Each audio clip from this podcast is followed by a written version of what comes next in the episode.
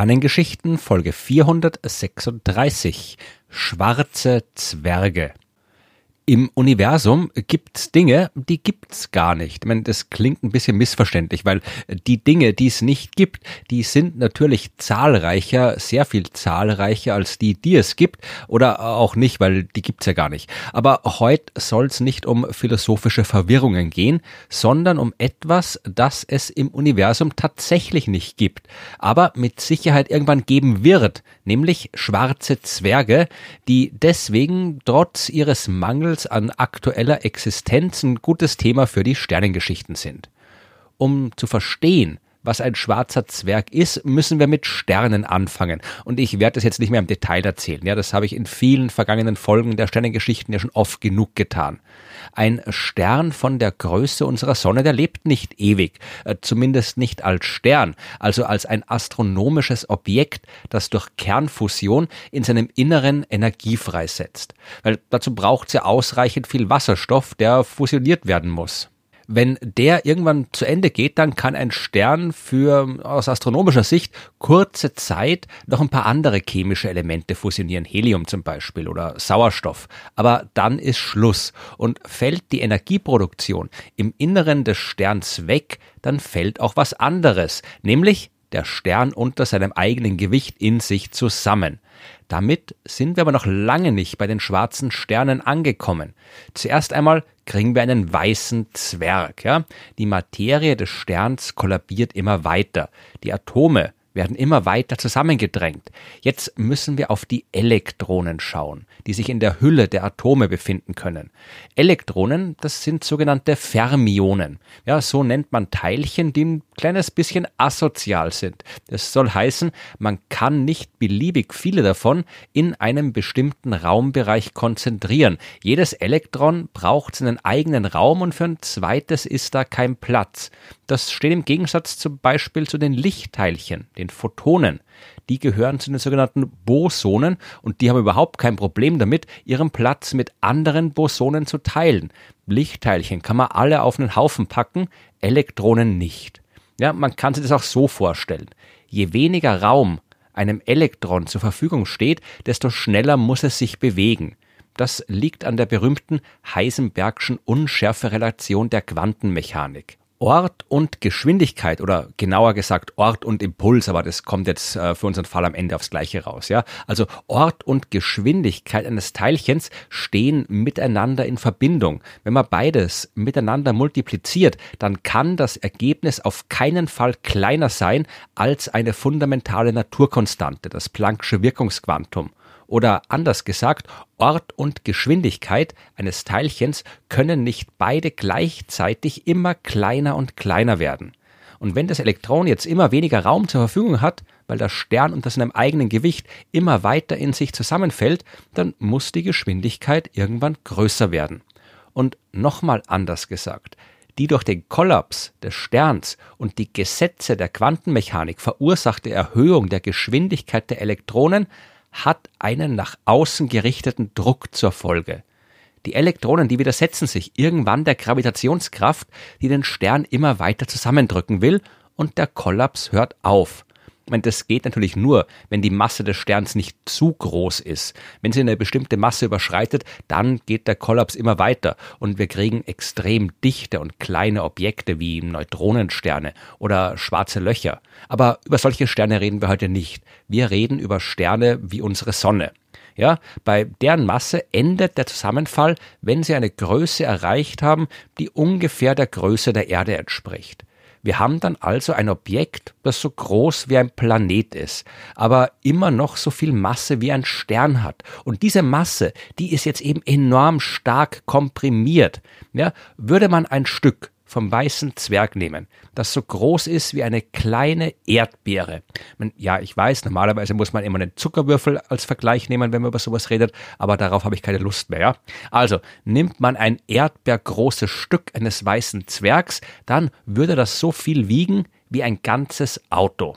Das ist ein weißer Zwerg, ja, und wir sind jetzt noch immer nicht am Ende der Entwicklung angelangt. In so einem weißen Zwerg passiert vorerst nicht mehr viel. Ja, Kernfusion findet da keine mehr statt.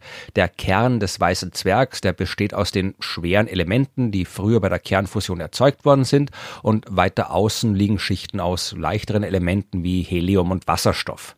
Ein weißer Zwerg, der ist aber immer noch heiß, ja. Sein Inneres hat Temperaturen von ein paar Millionen Grad und das heizt die äußeren Schichten auf und die strahlen die Wärme dann wieder ab und deswegen leuchtet ein weißer Zwerg, obwohl er keine Energie mehr produziert. Aber das geht natürlich nicht ewig so weiter. Ein weißer Zwerg ist, sehr vereinfacht gesagt, ja eigentlich nur ein sehr heißes Objekt, das einfach so im kalten Universum rumliegt.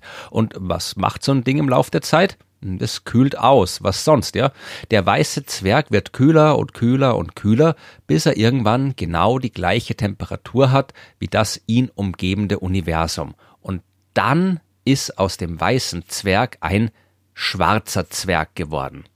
Wir wissen, dass es weiße Zwerge gibt, ja. Wir haben schon jede Menge davon draußen im Universum entdeckt. Wir haben auch schon sehr kühle weiße Zwerge gefunden, deren Oberflächen nur noch knapp dreieinhalbtausend Grad Celsius haben.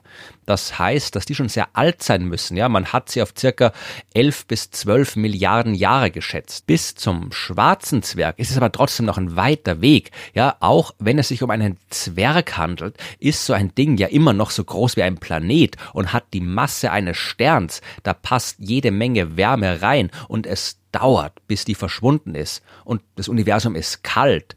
Die Hintergrundtemperatur des Kosmos, die liegt derzeit bei knapp drei Kelvin also circa minus 270 Grad Celsius.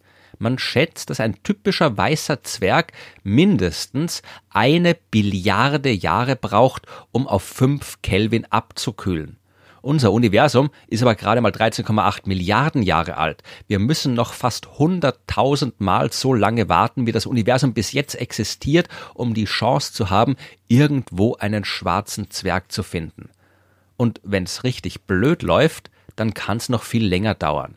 Denn so ein schwarzer Zwerg, der kann sich auch wieder erwärmen. Oder das ist vielleicht der falsche Ausdruck, weil so richtig warm wird der nicht mehr, egal was passiert.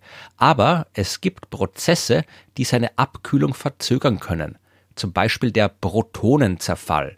Ja, es gibt physikalische Hypothesen, nach denen das Proton, also einer der Bausteine, aus denen Atomkerne bestehen, nachdem so ein Proton nicht stabil ist.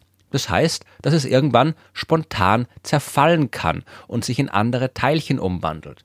Wir wissen nicht, ob das wirklich so ist. Entsprechende Experimente haben noch keine konkreten Spuren davon gefunden. Aber wenn es so ist, dann muss so ein Proton wirklich sehr, sehr stabil sein und es muss sehr, sehr lange dauern, bis eins zerfällt. Weil wenn es nicht so wäre, dann würden wir dauernd zerfallende Protonen sehen, äh, beziehungsweise hätten sich dann gar nicht erst stabile Atome im Universum gebildet.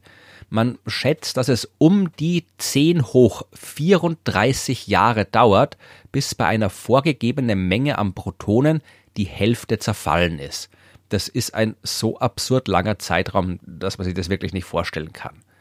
Ein Stern und äh, auch ein weißer Zwerg, die enthalten aber nun mal sehr, sehr viele Protonen. Das ist sehr, sehr viel Masse. Und rein statistisch gesehen sollten dort immer wieder mal ein paar zerfallen das hat normalerweise keinen großen Einfluss. Aber im Lauf der Zeit und beim Abkühlen hat so ein weißer Zwerg sehr viel Zeit, im Lauf der Zeit kann man das nicht mehr ignorieren.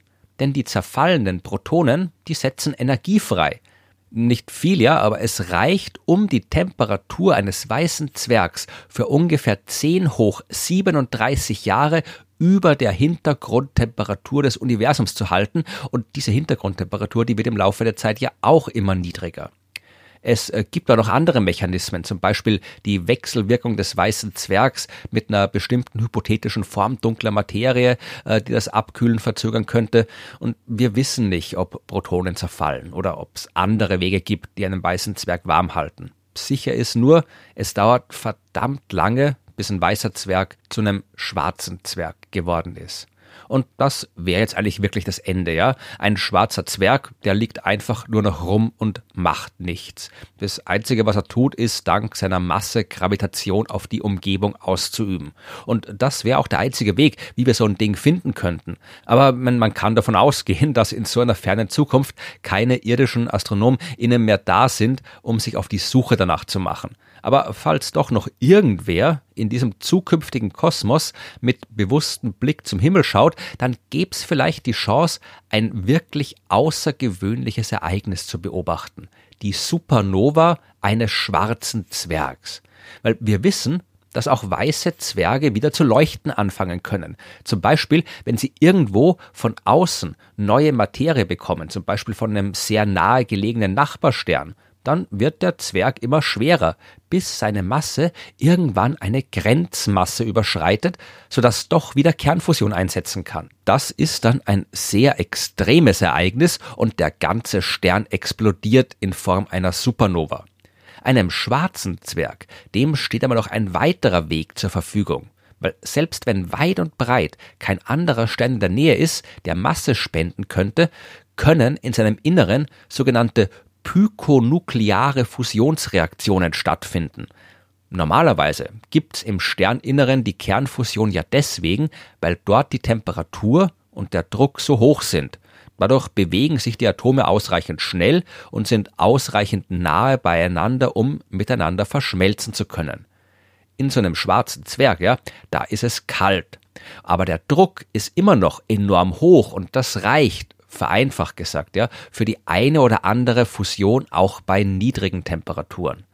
Im Laufe der langen, langen Zeit, die so ein schwarzer Zwerg hat, kann so das Material im Inneren des Sterns immer weiter fusionieren, bis irgendwann alles zu Eisen geworden ist. Denn dann hört jede normale Fusion ja auf, denn es braucht mehr Energie, als man rauskriegen würde, wenn man Eisenatome miteinander fusionieren will. Und deswegen passiert das nicht von selbst ohne auf die Details eingehen zu wollen. Das hat mit Quantenmechanik zu tun und mit der durch diese Fusionsreaktionen verursachten Veränderungen im Verhältnis der Anzahl an Elektronen zur Anzahl der Atomkernteilchen im Stern.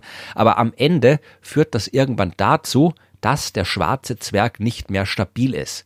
Der fällt in sich zusammen und es gibt eine Supernova-Explosion.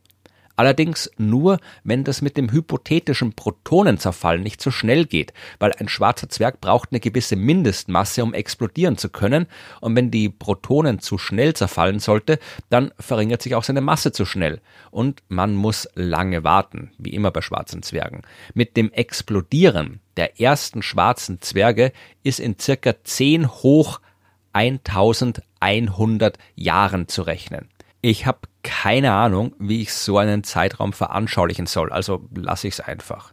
Bis alle schwarzen Zwerge, die das können, explodiert sind, wird's unvorstellbare 10 hoch 32.000 Jahre dauern. Eine Eins gefolgt von 32.000 Nullen.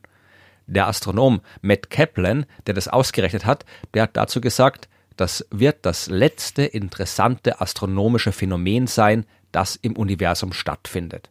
Das klingt ein bisschen traurig, aber andererseits ist es ja auch immer gut, wenn man was hat, auf das man sich freuen kann.